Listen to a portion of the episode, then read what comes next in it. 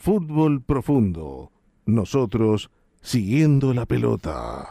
Le hacemos un lugar con mucho afecto en nuestro fútbol profundo de los sábados al periodista Mario Rueda.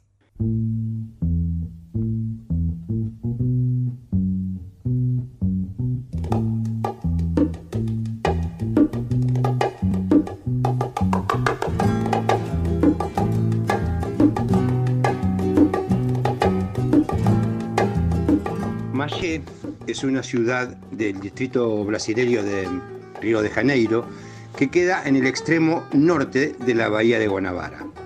Allá por el año 33, 1933, dentro de una familia a la que le faltaban monedas pero le sobraban hijos, nació Manuel Francisco dos Santos, un garoto que vino al mundo bastante torcido, pero a quien la vida le dio la chance de ser un millonario.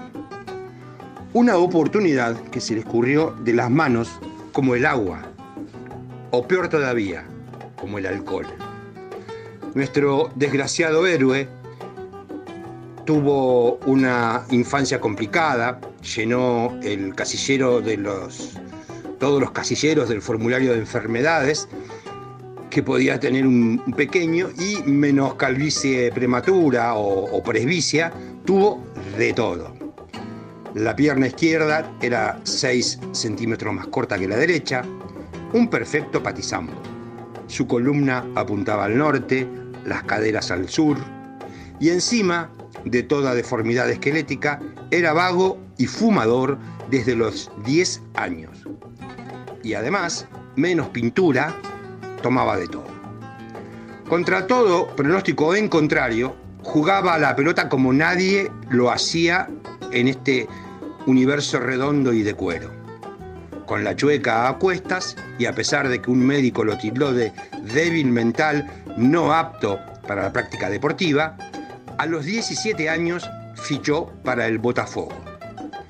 Iba de 7, pegado a la raya, y fue el rey del regate más importante jamás igualado. En la tundra brasileña habita un pajarito de aspecto torpe, pequeño y juguetón llamado Garrincha.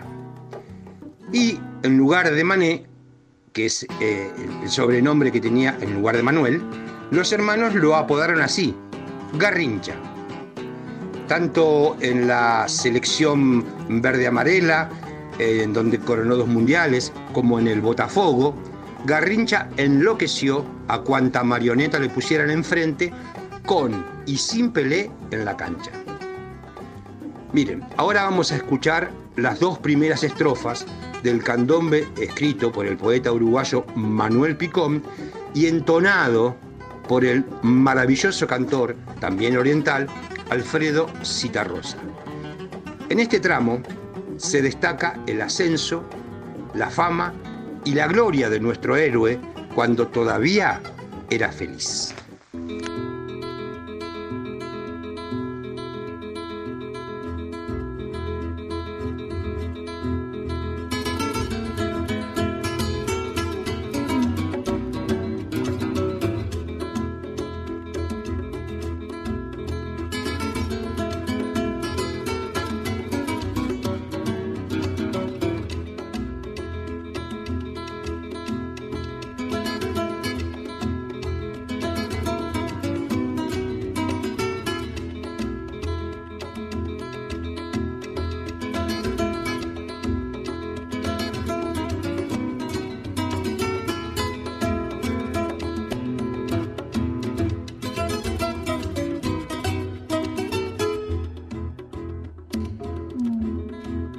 Lo lleva atado al pie como una luna atada al flanco de un jinete. Lo juega sin saber que juega el sentimiento de una muchedumbre. Y le pega tan suave, tan corto, tan bello. El balón es palomo de compa en el vuelo. Y lo toca tan justo, tan leve, tan quedo. Que lo limpia de barro y lo cuelga del cielo. Y se estremece la gente y lo ovaciona la gente.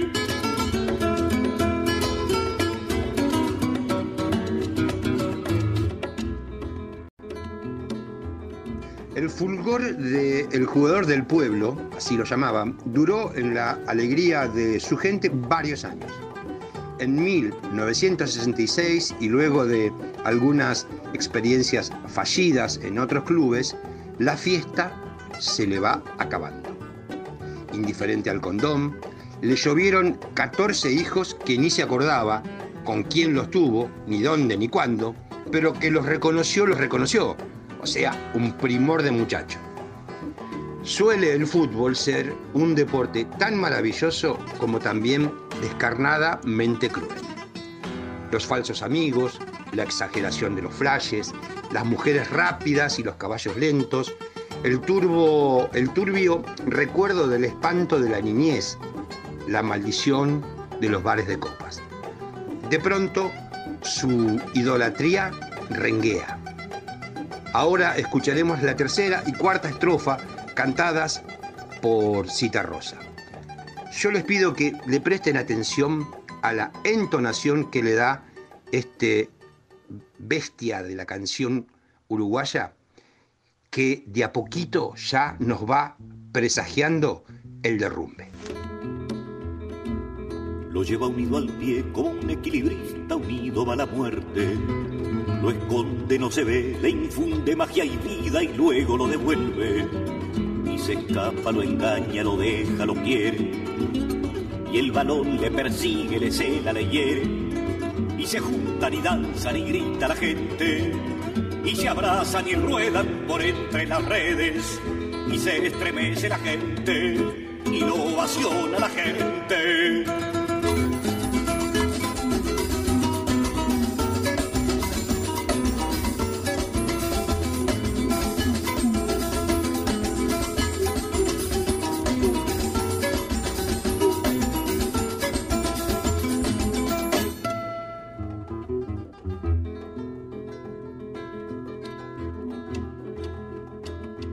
¿Quién se llevó de pronto la multitud? ¿Quién le robó de pronto la juventud? ¿Quién le quitó de un golpe el hechizo mágico del balón? ¿Quién le enredó en la sombra la pierna, el flanco y el corazón?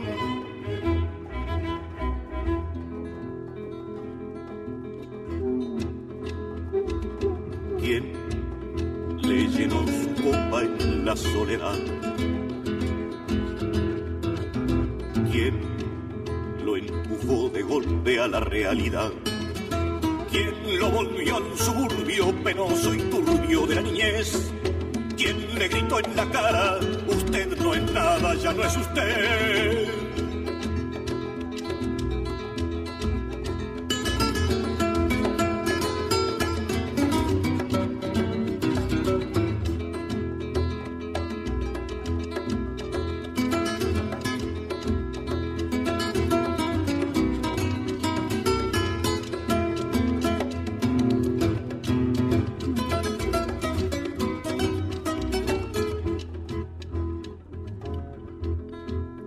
El último balón lo para con el pecho y junto al pie lo duerme.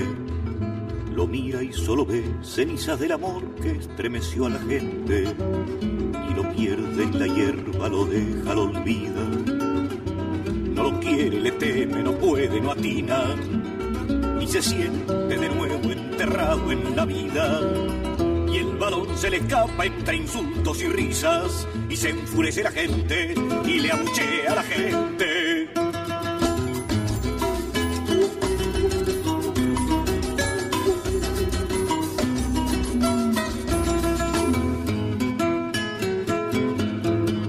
El oro y el barro, rey sol y penumbra, el sexo y la sífilis, y también lo acechan cuestiones que ya no puede gambetear, como las macabras sombras de la cirrosis. En 1972, la figura de Garrincha es una estatua de arena. Para entonces, el pájaro escurridizo de la banda derecha ya no tiene ni siquiera las plumas. Quebrado moralmente, se arrodilla frente a los vidrios rotos de la botella sin que nadie le ofrezca un salvavidas. Del dinero que ganó, le quedan miguitas. Había llegando al mundo un sábado y un sábado también partió. Fue velado por una multitud en el Estadio Maracaná un domingo y su venerado traje de madera brasilera fue envuelto por la albinegra bandera del Botafogo, que en el centro tiene una estrella blanca. El esplendor de su fugaz estrella se esfumó con él cuando nada menos tenía 49 años.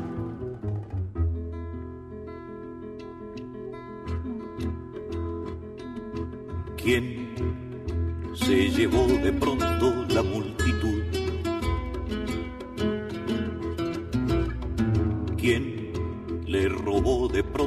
La juventud? ¿Quién le quitó de un golpe el hechizo mágico del balón? ¿Quién le enredó en la sombra la pierna, el flanco y el corazón?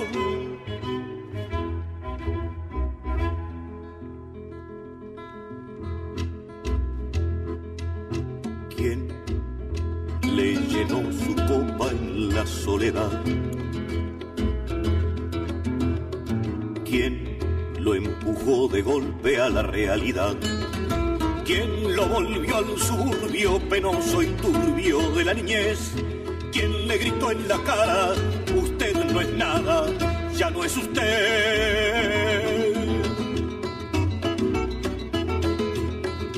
Ya no es usted, señor, ya no es usted.